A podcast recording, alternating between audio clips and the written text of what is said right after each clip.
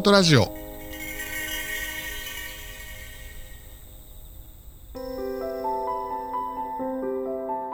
こんにちは。占い師と弟の弟です。姉です。裏音ラジオは霊能師として活躍する姉と霊感などの力は一切ない弟である僕があの世の話や霊の話を紹介するラジオです。詳しい内容は概要欄をご覧ください。それでは今日も参ります今日は邪気払いをテーマに聞いていきたいと思います、はいこの邪気っていう話は今はあの漫画呪術廻戦？うんうん。呪術廻戦って言いにくいけどねうん。で、流行ってきている、あの、呪術廻戦という漫画が今、ジャンプかな？週刊少年ジャンプで連載されていて、いろんな、あのまあ霊能師バトルみたいな感じの漫画が結構流行ってきて、その中でいろんな呪物？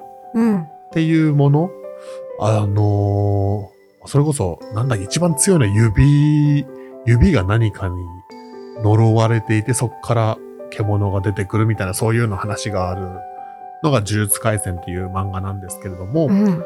その中でその、いろんな呪われたものを呪物というふうに呼んでいて、うん。で、特級呪物とかでいろいろなその呪物もランクされているっていうようなシーンがあるんだけれども、はいはいはい。実際にあの、割とさ、あの漫画とかでも、そうんの呪物、呪われたもの、呪物が、なんかリアルな感じもあって、もちろんその SF やファンタジー漫画っていうようなこともあるんだけれどもさ、うん。これで言うとその邪気っていうのも、まあ、ほぼほぼイコールうん。なのかなっていうふうに思ってお姉ちゃんにちょっといろいろ聞いてみたいなと思っているんだけれども。はいはい。結構ね、私も、あの、周りからすごい呪術廻戦を見てくれっていう風に言われていて、もうしっかりとアニメも全部見、今放送されているだけのアニメは全部見ましたし、あと漫画も読んでいます。で、先ほど言ってた呪物、指は両面少なっていう、あのーちょっとマニアックな話すると、仁徳天皇の時代に飛騨に現れたとされる異形の人、鬼の神と書いて鬼神なんですよね。だから今は、えーと、飛騨の方かなんかに弔われてるかな？実際にいる、いるというか、ちゃんと歴史上にいる人物、鬼神の、その、指が呪物。呪物って、あの、呪うに物と書いて呪物なんですけれども、とされて、いろんなところに祀られている状態で、男の子がそれを飲むことによって、すごく霊的な、とんでもない力を宿していくっていうようなお話なんですけれども、あの、呪物って言われるものは、実際にもう世界中にあるんですよね。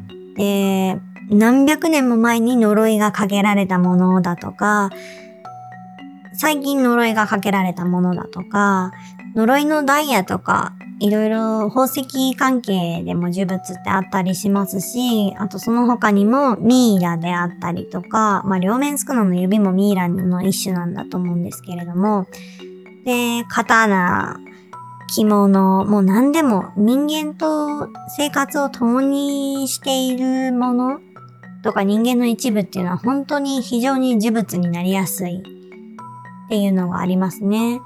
で、確か弟と昔行ったあの、展示会の中にも呪物っていうのはあったんですけれども、まあその展示されてる部屋で弟が体調悪くなったりするんですけれども、本来結構あの呪物は中のいろんな呪いというか邪気が相当抜けて、抜けてたんで、まあこれは全然無害だなと思ってたけれども、弟がその感覚を受け取ってしまったので、あー、このレベルでも普通の人に結構来るんだって思ったのが印象的でしたね。これはどこかのラジオで話したかな？呪いの藁人形？の話なんですけれども、あの、いわゆる五寸釘を刺すような藁人形？うん。で、それが上野の方にあった100年ぐらい前かな？うん。でそれを上野博物館の方はずっと保管していたっていうような部屋があって、うん。で、その部屋に近づいてきた時に急に、なんていうんですかね、あの、狭い箱に閉じ込められて空気がどんどん抜かれていく。うん。で、上からどんどん潰されていくみたいな感覚に陥ってしまって、呼吸がちょっとしにくくなった。うん。で、その部屋を過ぎたら大丈夫だったっていうようなことがあって、うん。あともう一個思い出したけど、あの、いろんなミイラ。を見た部屋も、あのーその今言った呪いの藁人形ほどじゃないけれども、ちょっと上からの圧うん。なんか上からグーンって気圧、空気の圧によって潰されるような感覚がしたなぁと今思ったな。オセアニアのお面じゃなかったかなあのー、実際に人間の皮を剥いで、で、そのお面に皮をくっつけてお面を作っているっていうコーナーだったと思うんですけれども、あそこは結構、あのー、ぐっと、喉の奥にぐって、急に息が詰まるような感覚はあったけれども、これは霊感がある人だけに感じるんだろうなと思ってたら、弟は部屋全体が小さくなるというか、上からぐーって何かで押されているような感覚を味わったっていうので、やっぱり霊感のその種類とかレベルによって感じるものが違うのかなっていうのをすごく感じましたね。なんかそこでさ気になったこととしては、うん。その、呪物ってその呪いって文字があったり、うん。邪気も、邪気と呪いはほぼ、ちょっと違うけど似たようなものだと思うのね。うん。だからこのさ、そう、まあそもそもそういう呪いとかさ、うん邪気ってものが、今さ、存在するっていう前提で話してるけれども、うんまあ存在はするわけだよね。まあ私は実際にいろいろな案件を受けてきたので、で実際に自分も見てきたし感じてきているので存在するとしか言えないんだけれども、そういった世界に全く関わっていない人にとっては存在するのかしないのかわからないっていうふうに思っているのかもしれないですね。で、あるにはなんか、それこそさ、あいつムカつくみたいなのがあれば、うん。もう、もう私の全てをやってでも、うんあの一族を呪い殺しますみたいな、もう心に決めた。ものみたいな、なんかそれで言うとさ、うんレベルがもう全然違うだろうし、うん。邪気とか怨念や呪いうん。のものとしても種類が本当に千差万別というか、何種類も何百種類も、うん。で何段階もあるみたいなことだよね。うん、そうですね。もう人間がいる限り呪いっていうものは、あの、ちょっと途絶えることはないものですし、あと、厄介だなって思うのって、呪いっていう漢字って、まじないとも読むんですよ。だから、何かをお願いする、何かを叶えたいっていうようなピュアな思い が、それが転じていつの間にか誰かを呪ってしまう、誰かを貶めるような気持ち、期待を持つようにもなってしまうっていうのが、すごい人間らしくてドロドロしてんなっていうのを感じるかな。これはさ、実際、えっ、と、お姉ちゃんがじゃあ、わかりやすく、うんい。ろんな感覚とか感じ方があると思うけれども、うん。視覚をうんテーマ、視覚だけ皆さんにわかりやすく視覚で言うと、どのように呪いや呪物とか邪気？はいはいはい。が目に見える、うんも。しくは感じるでもいいけれども。まあ、呪物に関してまず最初に言わせていただくと、呪物はそれぞれあります、見え方が。で、うんまず呪物の強いやつっていうのは、1キロ以内でもわかる。えー半径半径半径 1km 1キロメートル以内でも分かってしまうのがある。うんだから結構地方とか車で運転していた時に、あれ？これおかしい感覚だなっていうのを感じてしまって、うん。その辺で車止めて Google マップで調べると、社が神社みたいなのがあって、でそれをさらに調べていくと、何々が祀られてるっていうのが分かって、あれ？これかもしれない。ここに近づいてみようって思って近づけば近づくほどその感覚が強くなる。うんっていうのとかはあります。だから呪物はもう感覚からまず、霊感強い人にはビビビビってくるものがある。うんで、現地に行ってみて、どんどんどんどん階段、あ、ちょっと今一つのある場所を思い出して言ってるんですけれども、階段を上がっていかなきゃいけないところで、で、その階段が多分200段近くあるんですよ。うんで、その、それ途中であの休んだりして上がっていくんですけど、なんかね、最後の150段以降の記憶がないというのかな。えー本当にきつい。きついっていういうのは、足がきついのはあるんだけれども、あの、さっき弟が言ったみたいに、上から重しをドンって乗せられてるような、うん首が上に向くことができない感じになったりとか、あと、大きな石の壁を押しながら進んでいるような感覚うんになったりするのがあった。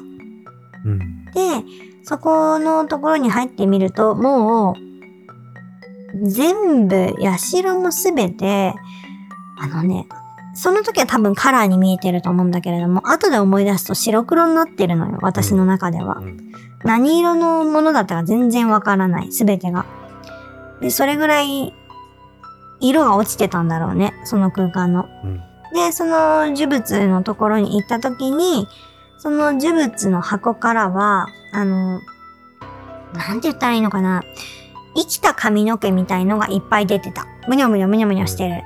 すごい長い髪の毛みたいのがいっぱい出てて、で、むにょむにょむにょむにょしてて、あ、これまずいやつだなと思って、それさ、あれだよね。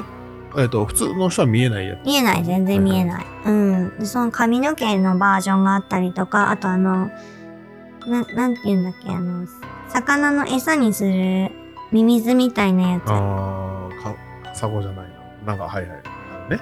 うん。なんかちっちゃいミミズがいっぱいいるのが、すごい、ボタボタボタボタ垂れているのが見えたりとかあ、れじゃない？それこそさ、もののけ姫のさ、うん。あの腕にさ、くっついてくる、何、呪いみたいなやつなのかな？あー、そうだっけ？あれなんかシミみたいな感じ？そうそうそう。で、なんか、うんボタボタボタボタなんかなるやつ。あー、またちょっとそれとはわかんない。違うかもしれないけど、でもそんな感じのもあると思う。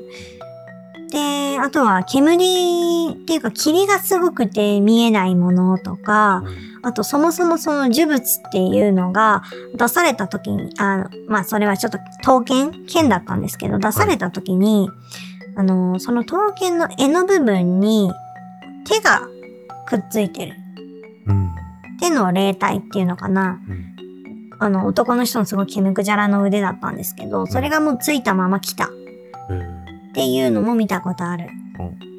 そういう感じに、いろいろな形で、ああ、もうこれ呪物だなっていうのはわかるんですよね。あの、今はさ、もう呪物みたいなさ、なんていうのもう、ほんとそれこそ、一般の人はなかなか触れないようなものうん。の話したけれども、うん。邪気ってなると結構、世の中に溢れてると思うのよ。はいはいはい。人の妬み、そねみ、うん。嫉妬、怒りとか、うん。っていうのはさ、全部邪気になり得るものじゃない。うん。そういうような世の中の一般空間に溢れてるようう。なん邪気、うんま。あ、お姉ちゃんにどう見えてるとか知りたい？あのね、邪気は邪気でも、もうそんなこと言ったら、街中に邪気って溢れてるんですよ。うん。でも、その邪気を本格的に呪い化するような邪気うん。もう一年間そのことで怒りが止まらない。どうにもならない。うん。で、それをどうにか具現化するために自分は何かをやってしまっている。うん。何かって黒魔術とかですよね。うんっていう風になってくると、そのふわっと消えていくはずの邪気の存在っていうのが、カラー、色がついてしまって、質量も出てきて、具現化されていくんですよ。うん。で、そこまでになると、もう感覚でわかるかな。うん。で、その邪気をだんだん具現化、練って練ってこねてこねて邪気っていうものがだんだんだんだん形になっていった時に、それが、その元々の邪気の持ち主が、どこかしらで、例えばその邪気を送り続けてた人と和解してしまう。はい。まあ和解してしまうっていうのは変なんだけれども、和解する。ああ、あの時このまま別れちゃったけど、話し合ったら、あそういうことだったんだ。もうずっと自分の悪口言われてると思って腹立ってたよ。なんでそういうことが、あ、よかったみたいな風になった瞬間、その邪気の具現化っていうのは切り離されちゃうんですよね。あの、あー切り離されるケースもある。解消するわけじゃなく解消はしなくて、それ浄化されないんですよ。で、そのまま切り離されたものが、いろんな街中の、なんかビルとビルとの間に挟まって、居心地がいいところにずっと溜まってってたりとか、あとは誰も来ないようなもう廃れた神社とか、地方のね、神社の境内の裏とかにいたりとか、うんそういう風になっていくと、さらにその邪気を餌とする様々な悪霊であったりとか、他の邪気、まだまだ弱い邪気っていうものはどんどんくっついていくんですよ。で、それが、そこにさらに何か悪霊が入り込んだりするとかすると、人間の形を持ったりとか、うん。いわゆる幽幽霊化悪霊化？本格的なね、音量だね。うん。そういう風になってしまったりするので、うーん、非常に、その場合はもうはっきりと私は、あ、これはもう人間がもともと作り出した、いろんな邪気っていうものが、どんどんどんどんいろんなのをくっつけて成長しちゃって、具現化しちゃったものだなーっていう風に見ることができる。このさ、えっ、と、じゃあさ、邪気って言ってもさ、うん。じゃあ、それこそ僕も出してる、例えばお姉ちゃんもさ、わかんないけど、何かに並んでて急に割り込みされたら何この人とかさ、うん。で、ポーンってなんか邪気みたいなのが出るといえば出るうのかな、んうん。イラつき。で、まあそういうのはある種、何二酸化炭素じゃないけど、そういう空気みたいなもので、うん。ずーっとこの野郎ってもうずっとそれをもうさ、あの時割り込みやがってこいつこいつってずっとそれを練ってたら、うん。それはすごいものになるかもしれないけど、うんまあ、。そこまで練る人は、まあ、いないじゃない。うん。だからそのさ、ポワンって出たさ、今の邪気、うん。ちょっとした邪気みたいのは、すぐ消えてっちゃうものなのかなそうだね。あのー、まあ、邪気っていうよりも苛立ちとか、ちょっとした怒りなんていうのは全然レベルにはならなくて、うん。もう本当空気の中に溶け込んでってしまう。でも、あの、あいつのせいで自分はこの会社を辞めさせられて、はいはいはい。えーはめられた、はめられた状態で、みんなからもすごい叩かれたけれども、本当は自分はこの会社のために一生懸命やってたのにうん、で、自分の人生狂わされたとか、はいはい。そういった怒りのレベルがちょっと違ううんものとか、あと自分が本当に愛しててお互いに付き合っていて、結婚ししてた、結婚しようって約束をしてたのに、突然裏切られたとか、はいそういった自分の身、身が削られるような裏切りとか、そういった思いになってくると、またちょっとスーパーで割り込み、レジ前で割り込みされたとは種類が違くなるんですよね。怒りの重さっていうのかな。妬みとか、そねみとか、まあ、それがすべて重さが違くなってくるので、そのススーパーとか、なんかその辺は全然、うーん、私もよほど、よほど見ようとしなければ、日常的に見えないかな。ああ、ってことね。うん。でも、邪気といえば邪気かもしれないけれども、うん。そんなにそれが怨念になるとかそういうわけではないと。うん、ないね。というのもなんかさ、今聞いてて、ああ、じゃあ自分も邪気とか出してて、それが音量とかになってたら嫌だなってなんかちょっと思っちゃったのよ。うん、なかなか、なかなか、なるもんではないですよ。うん本当に、本当に、あのー相当怒っていて、自分はもう何年も腹立てているって思っても、邪気、あのー本当にまずいやつね。呪い、邪気系のものに具現化したりはないと思うんう。うん。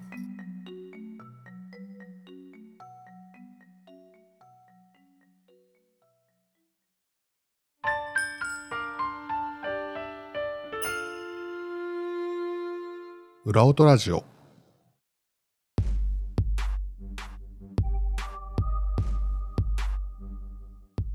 このじゃあさ、えっと、話変えていくと、じゃあ邪気ってものがあって、あのーって思って、それが和解しても、うん。それが切れてしまって、まあいろんなところにいるってさっきあったじゃない、話が。うんうんで、それをじゃあさ、街中とかさ、じゃあ人通りが多いところとかでそういうのが漂ってるのも見たことある？漂っているのは、空の上漂ってるのは見たことある。あ、じゃあ人の、もうちょっと上の方にいるんか。うん。うえっとね、普通は、ほんと暗くてジメジメしたところにいる。けど、人がすごい元気にワイワイ騒いでるところにあったのは見たことないかな。あ、そうなのね。うん、多分人のそういった明るいエネルギーが苦手なんだろうね。というのもなんかさ、そういうものとかをさ、吸い込んじゃったりとかしたら怖いなと思ったのよ。うん、あのね、吸い込んじゃうことあるんですそよう。だよね。なんかその人にまとうとか言うじゃない？邪気とかは。そうそうそう。そこがちょっともうちょっと聞いてみたい。あのね、これはちょっとある方のご相談のお話なんだけれども、うん自分がすごく酔ってしまって、はいで、とあるビルとビルとの間のゴミ箱の集積所っていうのかな、集めて次の日にゴミ外に出す前に一旦集める場所、はいはいはいそこの近くで吐いてたと。ゲーゲー。うん。誰かがね。うんう。ん。で、その入ってた時に、あのー、ゴミのいろんな溜まってる奥からうん黒い、あの、なん、煙みたいな、ドライアイスの煙みたいな、張ってくるようなものが、黒いのが近づいてきた？で、自分は酔っ払ってるから、これはなんか間違えてんだと思って、だけれども、自分がゲーゲーって吐いた後に、って息を吸い込んだ時、それを大量に吸い込んだと。やだな。で、その大量に吸い込んだ瞬間に、いろんな人たちの苦しみとか、叫びとか、泣き声とかが聞こえてしまってうん、それと同時に、あ、死のうって思っちゃったう。んとか、あとはその死のうって思った瞬間に、今度はどこどこ地域に行って、この家を、なんか、どうにか復讐で燃やしてやろうって急に思っちゃったんだってお。で、その地域行ったこともないのに。とか、その怒り、いろんな怒りの感情とか、どこどこに行って何々をしようっていう、あのー行動のメッセージっていうのかな。そういうのが頭の中で嵐のように、あの、炸裂してしまって、どうにも収まりが効かずになってしまったと。で、それってもしかして自分は何か吸い込みましたかっていうような相談があったんだけれども、うん。その方を練習させていただいたときに、だいたい6体ぐらいかな、6人ぐらいの邪気を吸い込んでたので、そこの場所にあった、あの、強力な邪気がいろいろ合わさってしまったやつははい。相当強かったんじゃないかなと。よくその方生きて私に鑑定依頼してくれたなって思った経験があります。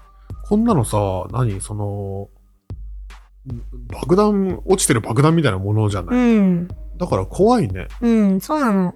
急にね、当たってしまう。まあ、全部で何パーセントぐらいの確率なのかな？わかんない。でも今までの鑑定から考えて、まあわかんないな。ちょっとわかんないけど、万が本当に。一とかそんなもんなのかもしれないね。うーん。でも、まあ、爆弾と言ったら爆弾だし、不慮不慮の事故になるのかねな。本当だね。本当に、あのはい事故だね、うにん、あってしまうので、だから言えることとしては、その、邪気っていうものが好んで過ごしやすい場所、はい。ジメジメしている、湿気が多い場所で、ずっと暗い場所。うん。で、あとは、あの、なんか人間がそこにいて悪いことをしやすいような場所はい。とか、そういった場所にはあまり近づかない方がいいです。うんで結構と、あの、配線になったトンネルの中にもいたりするので、邪気の塊っていうのは。だから、ちょっと本当に、あの、そういったところに行ったりするときは要注意ですね。カビが生えそうなところみたいな感じかもしうれないね。ん、カビが生えそう、空気が停滞している場所とか、もう本当にいる。うんこのさ、じゃあさ、とはいえ、そういうものを自分が吸い込んでるかもしれないとか、それよりも弱いものも吸い込んでるかもしれないとか、いろいろあると思うんだけれどうも、ん。肺から入ってきたりとか、まあ、多分まとってしまったりあると思ううが、ん。いろんなパターンが多分あるんだよね。うん。それをさ、今回テーマのその邪気払いっていう上でこれを聞いてる方々うん。が今すぐできそうな何かがあったら聞きたい。うん。あの、まとってる方がどちらかというと楽。うんまとってる部分を払えばいいから。うんでも、す、吸い込んでしまってるものは自分の一部としてしまってるから、うんちょっと時間がかかる。です。まずじゃあ、まとってるものを払うからいこうか。まとってるものを払うっていう時はよく裏音でも言ってるんですけれども、家の中に、私が一番溜め込むのが一番怖いんですよ。はいさっきみたいに、自分の家がそのカビの生えるような場所になってしまって、いろんなものを引き寄せてしまう。はい。で、どんどんどんどん自分が家に帰れば帰るほど、新しい念が餌として供給されていく。で、いつの間にか家の中にとんでもない、あの、邪気の塊ができてしまうっていう可能性があるので、うん。とにかく家の中に持ち込まないっていう方法として、家に入るちょっと前の広場とか、家に帰る途中の公園とかで、埃を払うかのように肩とか持ち物とかパンパンパンパンってやってそこにうっすらついてる邪気を払う。はいっていうのをまずおすすめしています。うんで、あとは、えっ、と、空気、呼吸法うんとかも、あの、鼻、体の中にあるものを全部リセットしたいので、ふーって、呼吸を口から出して、鼻から吸うっていうのをうん5回ぐらいやればいいかな。深い深呼吸。うん。そういうのをしてから家の中に入っていただければいいなと思います。うんでそういうのを繰り返してるうちに、だんだんまとっている方の邪気って薄れていくので、うん大丈夫かなと思います。うんで、吸ってしまっている方なんですけれども、吸ってしまっている方は、あの、埃を払う方ではちょっと無理なケースがあるので、はい。あの、まずは呼吸法は基本です。呼吸法、体の中に入ってしまってるので、それを出す。で、家の中に入ってから、あの、すごい汗とかをいっぱいかいてほしいので、塩と日本酒を入れたお風呂に使って汗をブワーってかいてほしい。うん。で、その後に、本当にいいお水？天然水系でも、そういったのを飲んでほしい。うん。で、あとご飯とかも、コンビニとかのご飯っていうよりも、すごい野菜をふんだんに使ったご飯っていうのを食べてほしい。ナチュラルなもの。ナチュラル。なものを食べてほしい。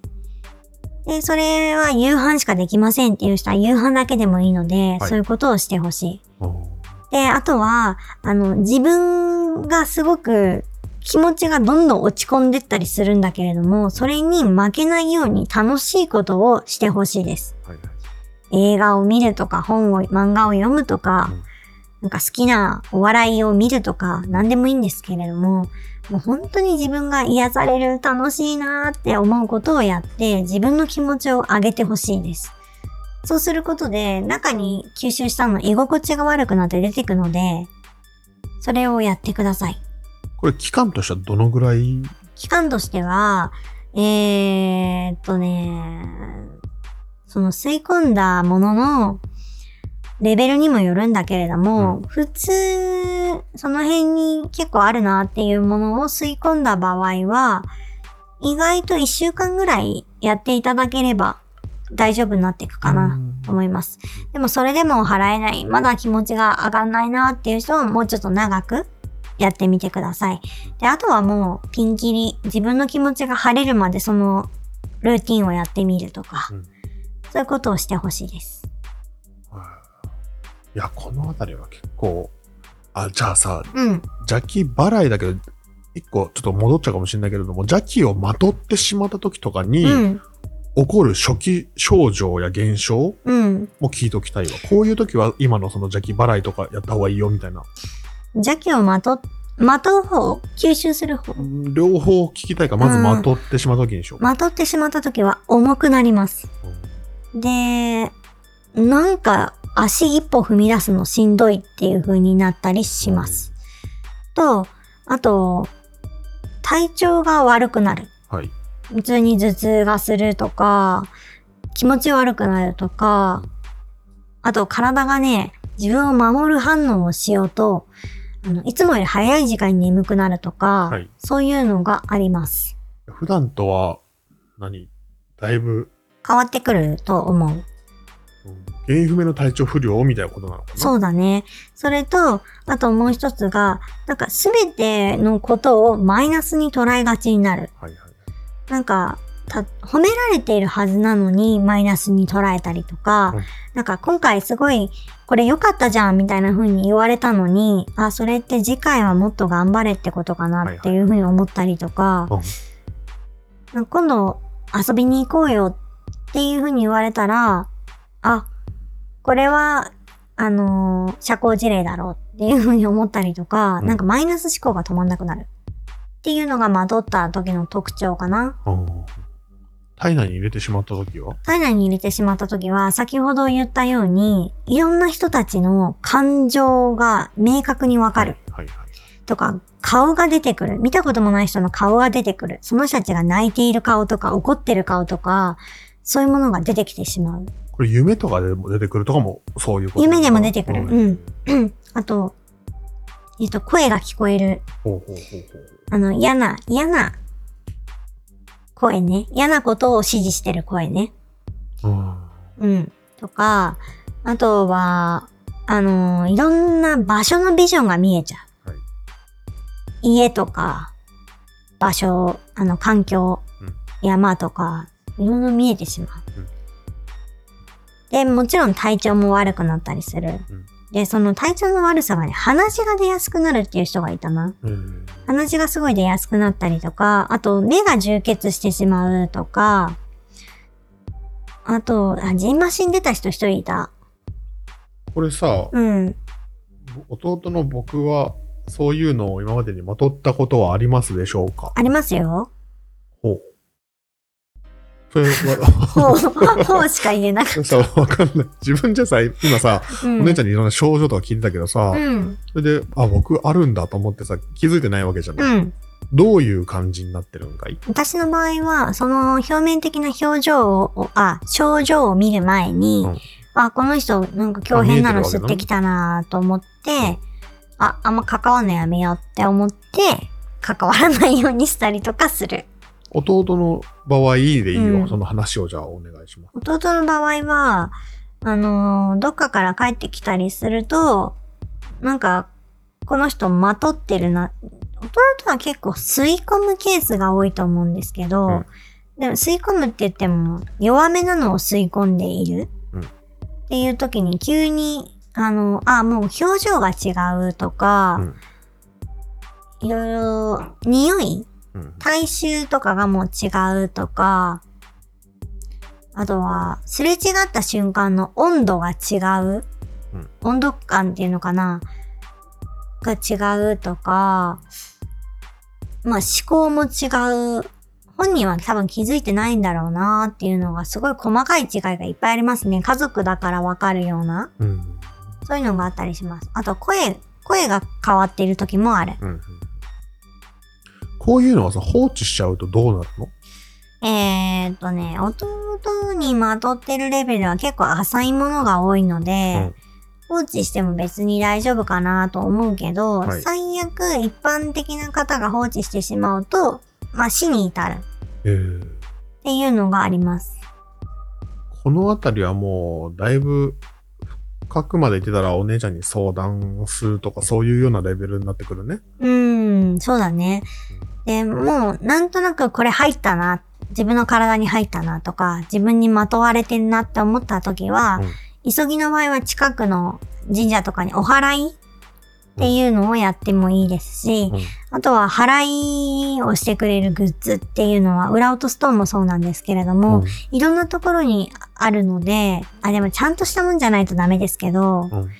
その、本当にちゃんとしたものを選んで、それを持つこと。うんで、浄化するとか、あと、本当に気がいい神社仏閣を巡って抜いてもらう。もう、エネルギーにお願いして、抜いてくださいってお願いしてやってもらう。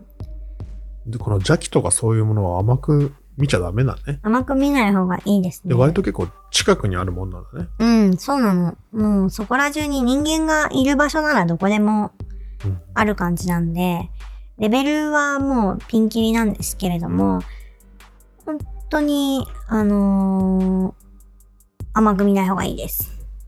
やはりこういうような話はお姉ちゃんの得意ジャンルのうちの一つだね。うん。でね実際やっぱ見えたりとかするからさ、あのーこれぜひお聞きの皆さんも、まあ今みたいな話は結構お姉ちゃんの得意ジャンルでもあるので、うん。他にもこういうこと聞いてみたいですとかあったら、ぜひコメント欄に書いていただければ全てチェックしておりますので、ぜひいただければと思います。あとは、まあ、音量、悪霊とかそういうのも得意だもんね。そうですね。まあ、いわゆるそういう、幽、まあ、幽霊っていうのこういうのって。うん。結構ね、皆さん、あの、これを邪気と言っていいのかどうかっていう、その自分で判断しようとしたりとか、は自分で判断してしまった結果、これは気の持ちようだなって思ってしまって、いつの間にか手がつけらんない状態になるっていうケースもあるので、うんどうしても今までの自分と絶対違う。で、しかもその切り替わりの瞬間が分かったとかいう人は、早めにプロの方に連絡しないと、プロの方でもどうにもできない状態になった時って、結構大変なので、うん。それは、あのー自己判断していいとことしちゃもう手遅れなレベルがあるので、うん。見極めは皆さんが気をつけてやっていくしかないかなと思います。OK、ありがとうございます。このあたりにしましょうか。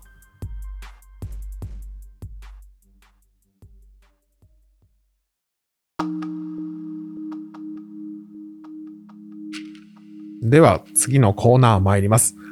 今回はちょっと新コーナー。まあ、まだちょっとコーナー化できるかはちょっと実験的なんですけれども、あの、遠隔で邪気払い、せっかく今日はあの邪気払いがテーマなので、遠隔で邪気払いに挑戦してみたいと思います。では、お姉ちゃん説明お願いします。はい。あのー遠隔でラジオを媒体として、で、ここから皆さんに向けて様々な邪気を払っていくっていうエネルギーを送っていこうと思います。で、その邪気なんですけれども、レベル1から100まで邪気のレベルがあるとしたら、だいたいレベル1から5ぐらいかな。それぐらいだったら日常的にいろんな人たちがイライラするとか腹立つっていうぐらいのレベルの邪気がレ1から5ぐらいなので、その辺を払っていくようなエネルギーをちょっと実験的に送っていこうかなと思います。10秒送るので、うんえー受け取る人たちは、あのー深呼吸ちょっとしてほしいかな。これはどういう、鼻から空気を5秒ぐらい出して、口から5秒ぐらいです。鼻から5秒ぐらいで空気を出して、口から5秒ぐらいです。っていうことを5セットやってほしいです。今もう始めていいですよ。で、それをした後に寝っ転がっていてもいいですし、どこか座っている方はそのまま座っていても構いません。で、両手を思いっきり広げて、で、何かを、エネルギーを受け取るっていうようなポーズになって待っていていただければいいかなと思います。ちょっと遠隔のやつはすごく、まあ実験というかすごく私久しぶりなんですけれども、それでもあのーまあ低レベルな邪気っていうのを払えると思うので、やってみたいと思います。ただただもう受け取ればいいのね。そうですね。受け取る側はもう特に何もせずに、あのー受け取る体制になっていただければいいかなと思います。始めましょう。10秒間、いきます。用意、スタート。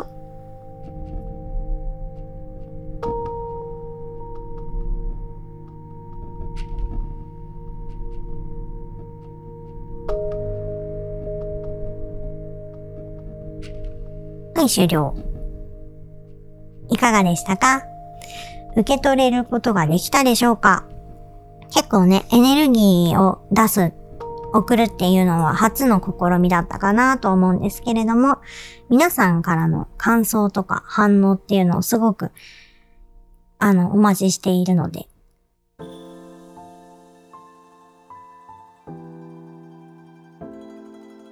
これさ、あのーすぐ受け取ったかどうかって正直わかんないと思う。その、うんうんうんうんうん即効性があるわけじゃないと思うから、このさ、あの、受け取ってからの1週間っていうのをちょっと調べてほしいかな。で、皆さんから、こういうことが若干減った気がするとか、こういうことが今まで辛かったんだけれども、これが平気になったかもっていうような反応っていうのがもしあれば、コメントいただければ嬉しいなと思ってます。いつもは壮年コーナーっていうのやってるんです、この遠隔〇〇みたいなのもいろいろちょっとチャレンジしていきたいと思いますので、皆さんの感想をお待ちしております。の概要欄に詳細書いておきますので、ぜひご覧になってください。またコメントも募集しておりますし、グッドボタンなどもあの励みになりますので、ぜひよろしくお願いいたします。あとはツイッターの方でハッシュタグ裏音ラジオをつけてつぶやいていただけますと、あの、見ることができますので、そちらもぜひよろしくお願いいたします。それでは本日もありがとうございました。また次回お会いいたしましょありがとうございました。う。さようなら。